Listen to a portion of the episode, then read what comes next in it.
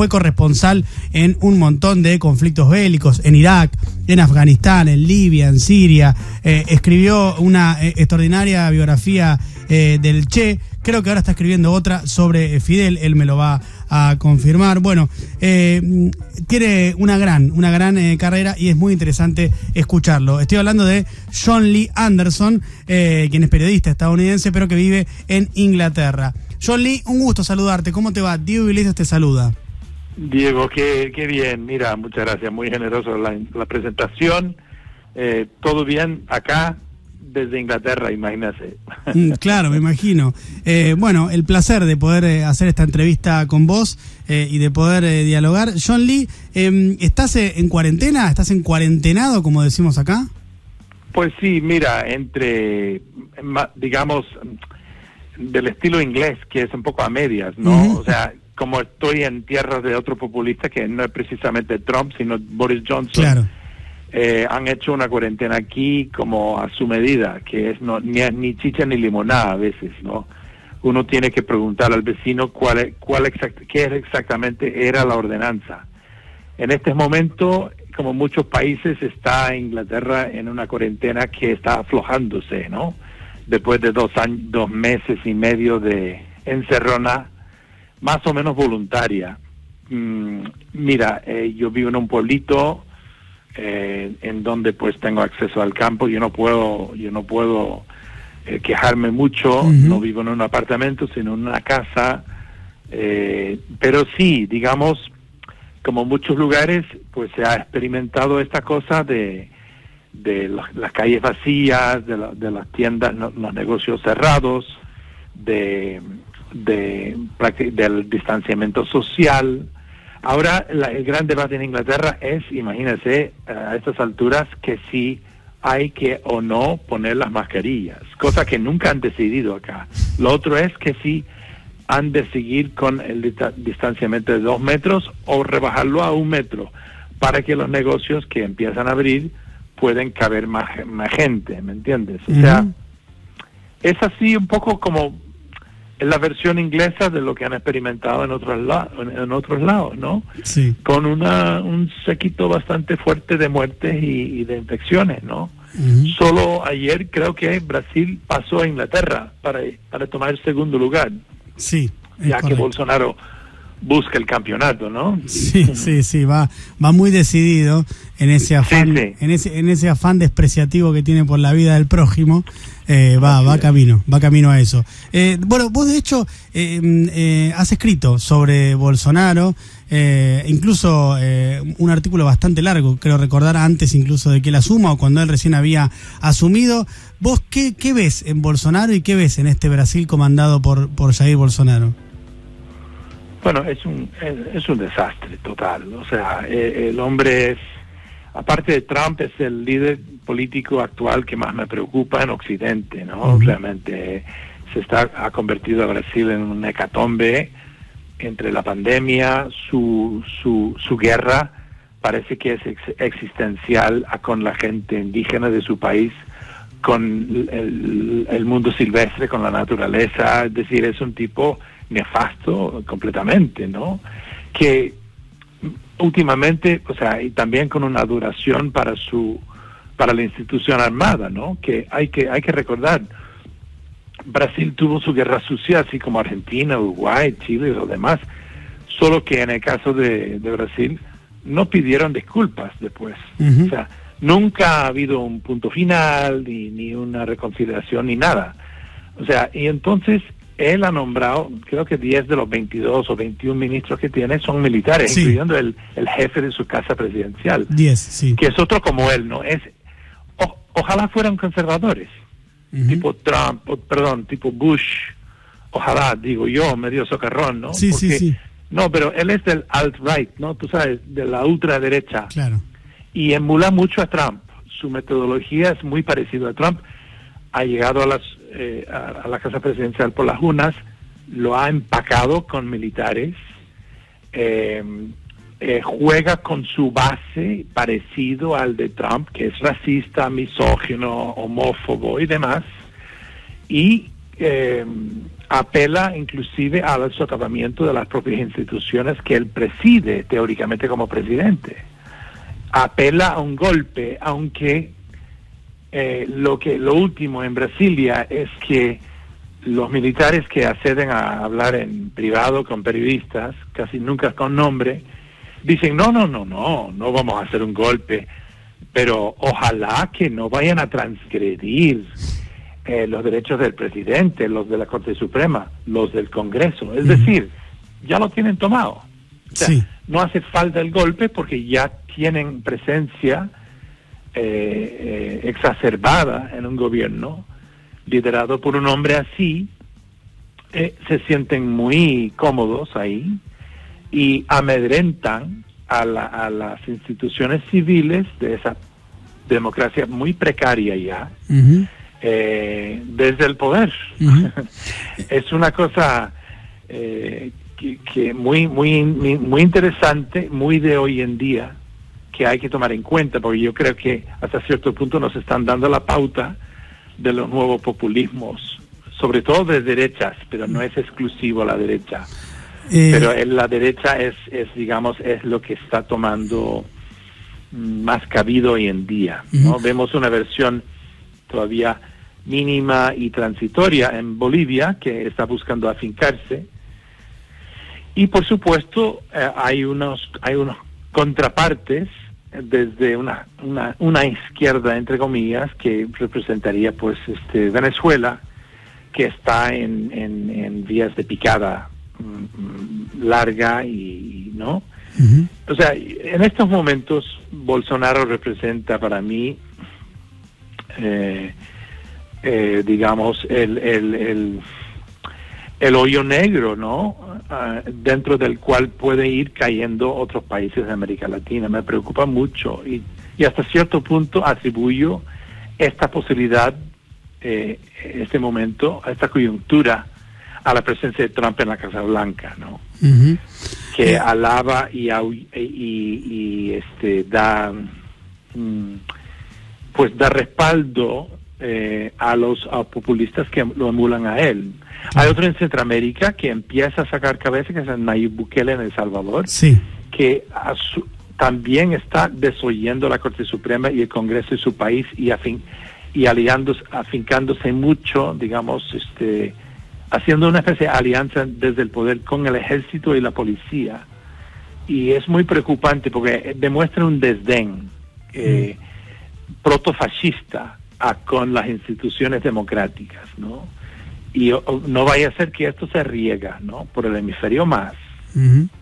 Y, eh, John, em, ¿ves eh, posibilidades de que em, se avance hacia nuevas formas de eh, fascismo, teniendo en cuenta que uno cuando hace un repaso por la historia observa que todos los eh, eh, autoritarios y todos los fascistas eh, fueron probando, fueron corriendo el límite, ¿no? y lo fueron corriendo, lo fueron corriendo, hasta que, bueno, cuando alguien se quiso acordar ya era tarde. Em, y, pareciera que esto con Trump va pasando, con Bolsonaro mm, coincido con vos en que, en que de manera más extrema es como el ejemplo más claro de eso.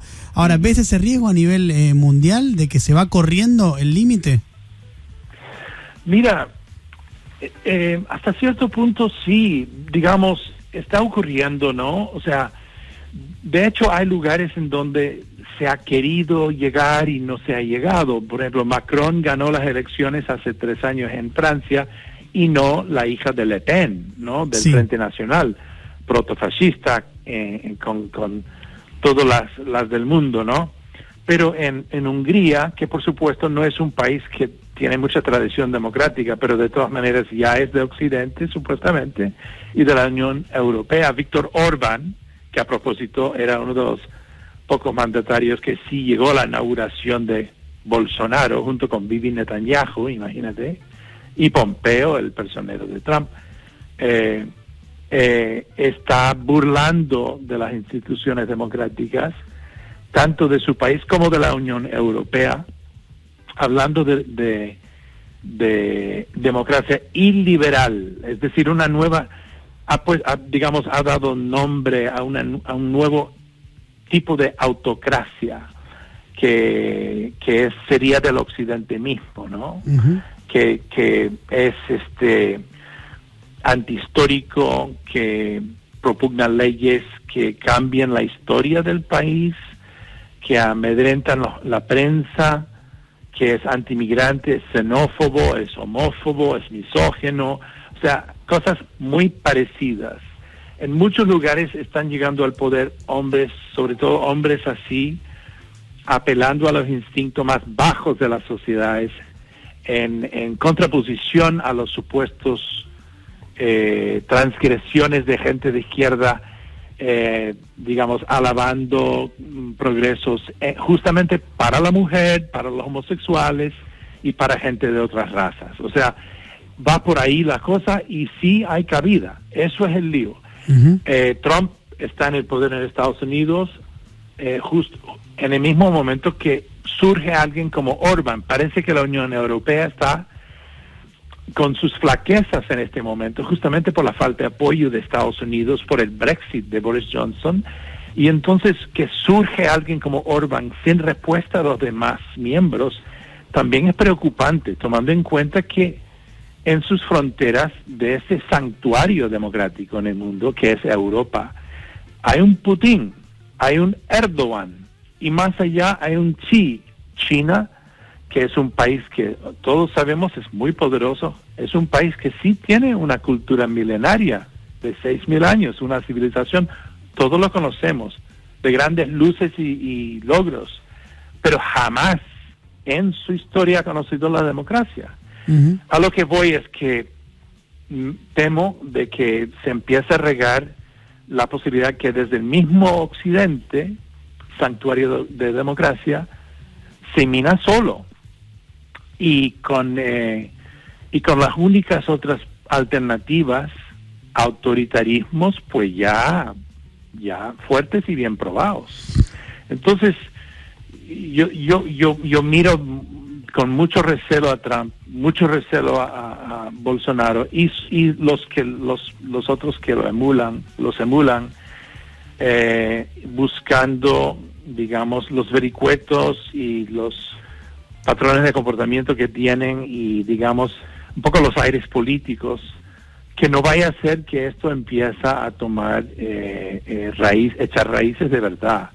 Porque si es así, yo creo que tenemos batallas inesperadas mm, por venir para lograr justamente eh, la salvación de la democracia. Ya no hablamos de revolución como tal, ¿no?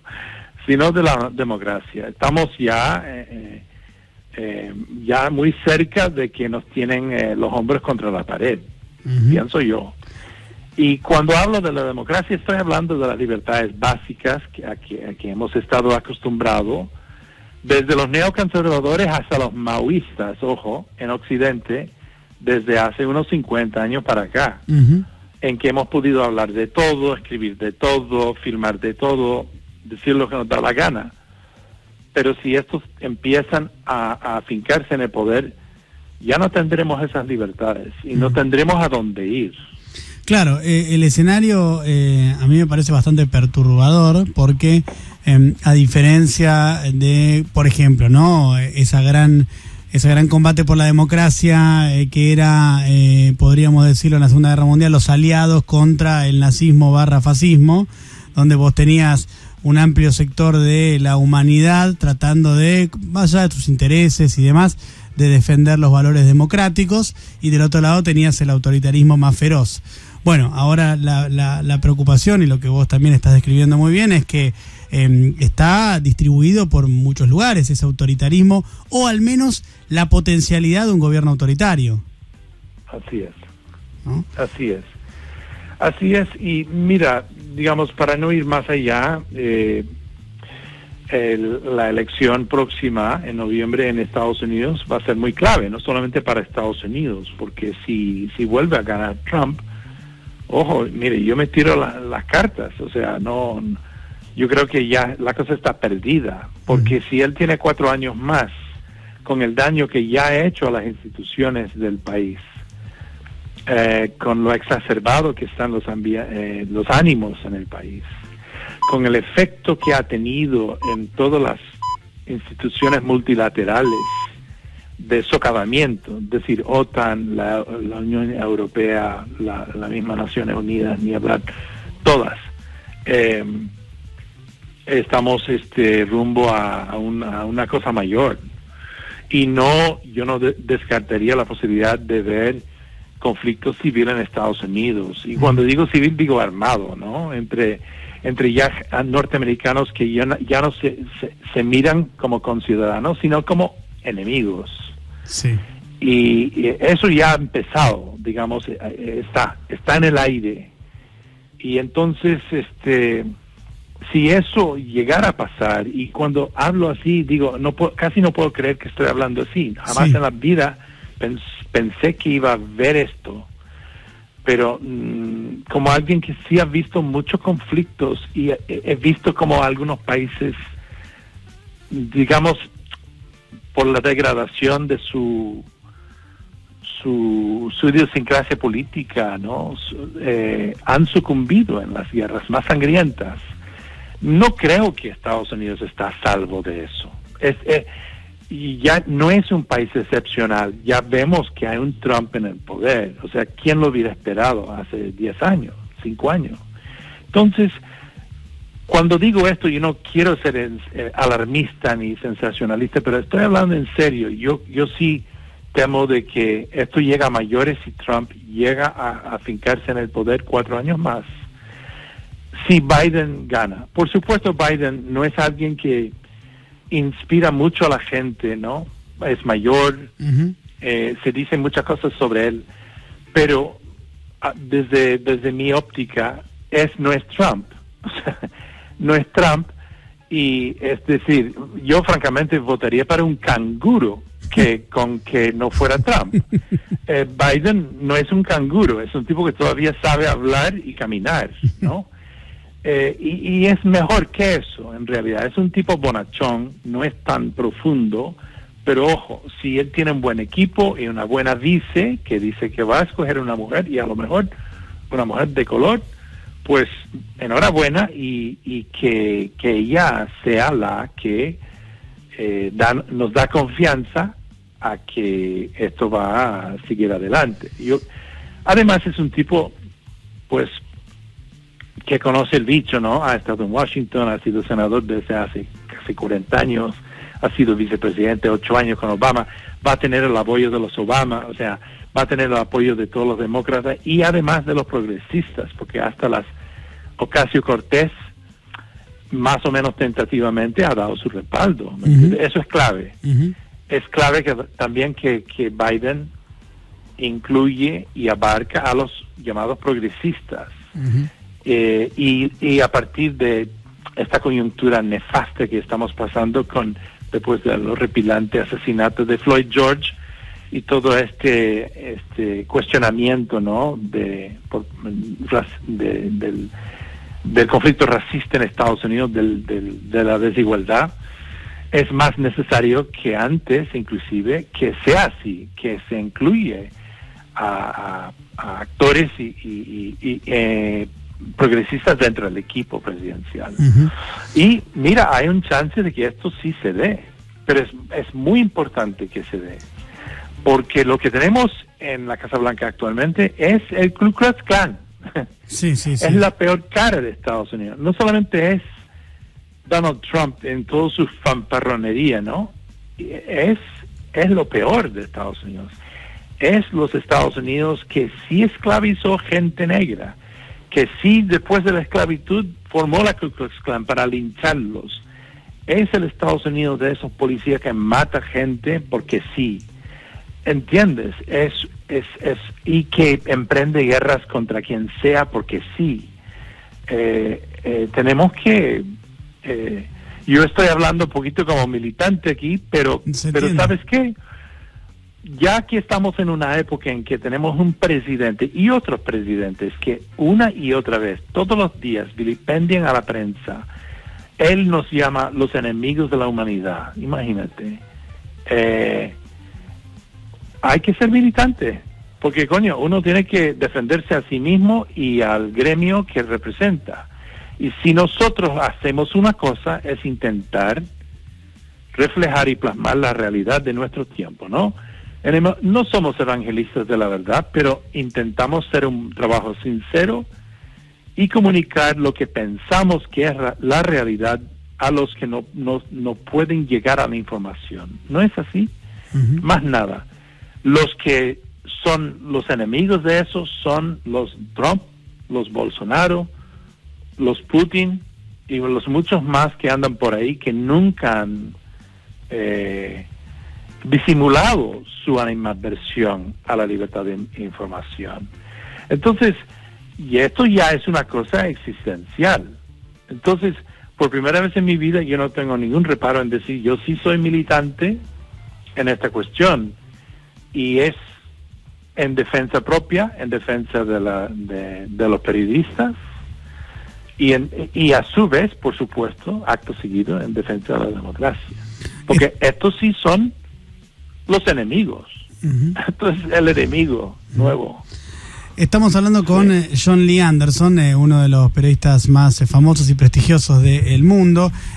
John Lee, em, y, qué te parece que, si es que te parece, que han hecho mal los medios de comunicación en, en, los últimos años, en el último tiempo? Porque incluso más allá de estos personajes nefastos como Bolsonaro y como Trump, que como bien vos describís, toman como enemigo directamente a la prensa y juegan una guerra de desinformación y de propaganda. Em, ¿Te parece que eh, hay también de un sector de la población que no comulga con estos dos eh, cuasi fascistas, pero que tiene desconfianza hacia los medios de comunicación? ¿Crees que se han cometido errores desde los medios de comunicación para minar la confianza de la gente en la prensa? Mira, a lo mejor sí, pero yo creo que es como todas las cosas. O sea, mira, en, en, la India los hindúes y los musulmanes en general viven a la par sin mayores problemas, pero cuando llega un, un político extremista y empieza a meter el dedo en la llaga de una comunidad a otra, eh, estallan y se matan entre sí. Eso es muy común, ¿no? Eso es como, eso es lo que ha hecho Trump. Entonces, de que la prensa como tal, como un género, haya cometido errores, ok, yo digo ok de forma tentativa. Pero en realidad lo que pasó es que alguien como Trump llegó y empezó a, decirlo, mientras que y él habla de fake news, mientras que él es el fake news. El fake news no existe. Lo existe es Donald Trump. No existe prensa que inventa las cosas así porque sí. No, los tabloides sí, pero los tabloides son los que apoyan a él. Fox es una canal de propaganda, no es de lo más burdo, tipo República Bananera, no es un periodismo que yo conozco. Nosotros, y me incluyo, pero New York Times, CNN, no sé qué, inclusive algunos más a la izquierda, más a la derecha, somos periodistas y la mayoría, la vasta mayoría, son gente que intentan cumplir bien con su oficio. Pueden cometer errores, pero no hay farsantes ni maquiavélicos en la profesión, con, con en, mucho menor grado que en otras profesiones, diría yo, incluyendo la política sobre todo. Así que eh, donde yo sí creo que la prensa como tal, el periodismo ha cometido un error, es en eh, intentar ser cortés con los Trump en sentar en sus conferencias de prensa y no salir en grupo en protesta airada cuando él se arremete contra uno de los colegas, con una falta de respeto increíble, eh, injustificable. Eh, de que no le pusieron coto al principio es el gran error de la prensa. Lo otro es, durante la campaña en 2016, Trump podía decir cualquier cosa que se le venía a la cabeza, como, como, como hoy en día, pues. Y CNN lo ponía en vivo. O sea, no ponían, por si acaso, a Hillary de la misma manera. Pero Trump era bueno para los ratings, parece, según me dicen, y le dieron todo el espacio televisivo que necesitaba. Y él crecía en ese vacío con, bajo esa luz. Entonces yo sí culpo más al, digamos, a, las televisiones, a la, a la, al periodismo electrónico, que tiende más a esta cuestión de ratings o celebridad, eh, eh, eh, periodismo de personalidades y farándula, que la prensa escrita, que yo sí creo que ha tratado de hacer un trabajo serio y desde el primer momento ha reporteado las verdades de Trump sin que la gente, la basta, digamos, la masa ahí, el gran público, quizás eh, lo capta o lo lee o lo, asimila. Lo que, porque vivimos en un mundo en que la mayoría de personas ya recibe sus noticias por lo que está en su teléfono o en su televisión, en alguna pantalla. Y ahí es donde él ganó espacio y yo creo que eh, las pautas informativas y, y, motivaciones eh, perdón, comerciales de estos canales y plataformas también de Internet prácticamente ayudaron a que él ganase su posición pública y por ende el poder. Y no es el único, otros lo van copiando. O sea, eh, eh, Bolsonaro lo copió. Es decir, Bolsonaro no hizo campaña normal y lo hizo a través de Facebook Live y con un equipo que consistía de su mujer y tres hijos y un par de amigos más. Eh, y en, en chancletas, ¿me entiendes? Eh, y entonces, pero ya entendían cómo era, cómo era la cosa. Y este, bueno, entonces los muy píos en la política, así como en el comercio, pues han entendido cómo captar gente y cómo hacer calar mensajes a través de las redes. Y pues estamos viviendo el resultado hoy en día. Son, eh, Entonces, lo, pecamos quizás de incautos o demasiado corteses pero pero eh, eh, el error ha sido eh, eso, no de maldad. Para, para, para cerrar, John, un concepto que me gustaría escucharte es em, cómo te parece que se puede hacer, porque cuando uno habla con estos ejemplos extremos, ¿no? Un trampista o un bolsonarista, es completamente imposible que crean en alguna de las informaciones eh, fidedignas eh, que se les brinda contra el accionar de Bolsonaro o de Trump. Eh, y pareciera que es un escenario donde cada vez son más los que, o, son muchos, ¿no? Los que descreen completamente de cualquier, absolutamente cualquier cosa que se diga desde los medios de comunicación y sí creen en cualquier cosa que diga eh, desde el fanatismo de Trump o Bolsonaro? Mira, es muy buena pregunta, Diego, y, creo que no tengo la respuesta. Lo que sí tengo la certeza de que la única forma de ir avanzando es de hablar con fervor y sinceridad de lo que uno cree y argumentar hasta el hastio con todos y con esa gente para que eventualmente sí vean. Pero mira, alguna gente nunca van a ver eh, la verdad, siempre van a creer lo que quieren creer. Yo me acuerdo hace 15 años, quizás 13 años, en Tennessee, en el sur, me topé con el primero de esta gente que me aseguró, o sea, en Tennessee, en el sur, y era un tipo, y me aseguraba de que Obama era musulmán y que él había escuchado Obama decirlo en CNN, lo cual no era cierto. Y tuve una discusión con ese hombre, me acuerdo que era en, era en la sala de una farmacia, yo me, y yo me quedé como rascándome la cabeza, no podía creer que lo, que acababa de, de escuchar de él. Y claro, era el comienzo de todo esto, ¿no? Pero, mira, no es tan distinto a las, a los, a los a las discusiones que yo he tenido en el mundo musulmán y los, los he tenido con amigos musulmanes que me aseguraban que las torres gemelas eran eh, atacadas por los judíos o por la CIA misma, ¿me entiendes? Mm. Teorías de conspiraciones realmente horripilantes.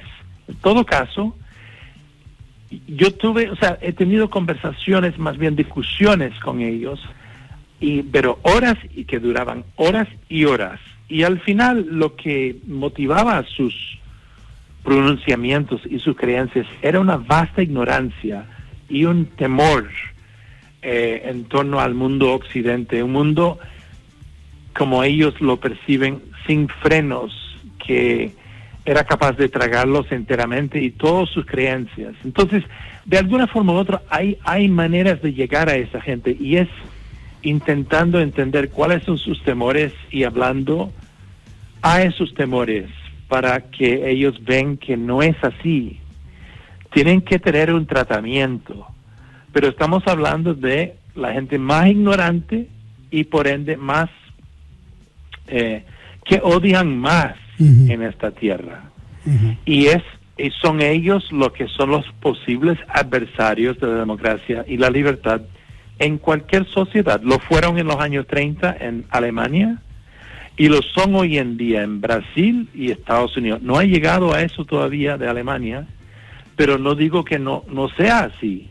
Entonces, a esa gente hay que llegarles, hay que hablarles, hay que discutir con ellos, hay que probar que no es así. Que no somos, el, ¿me entiendes?, el bicho con, con cuernos. Eh, es, es seguir adelante haciendo lo que hacemos y intentando también de ver la forma de llegar a ellos. Que quizás si pecamos de algo, Diego, era no hablar también a ellos. Y y, no, no quiero hablar en, en su argot.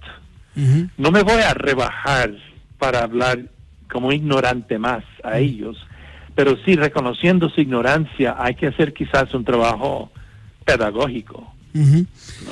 Es eh, John Lee Anderson quien habla eh, con nosotros. Eh, John, es un placer de verdad conversar con vos, escucharte. nos dejas con un montón de cuestiones para, para pensar. Em, te manda saludos también otro conductor de esta emisora que es Reinaldo Sietecase. Ay, mira. Sí, te mando un abrazo grande que está escuchando. Igual.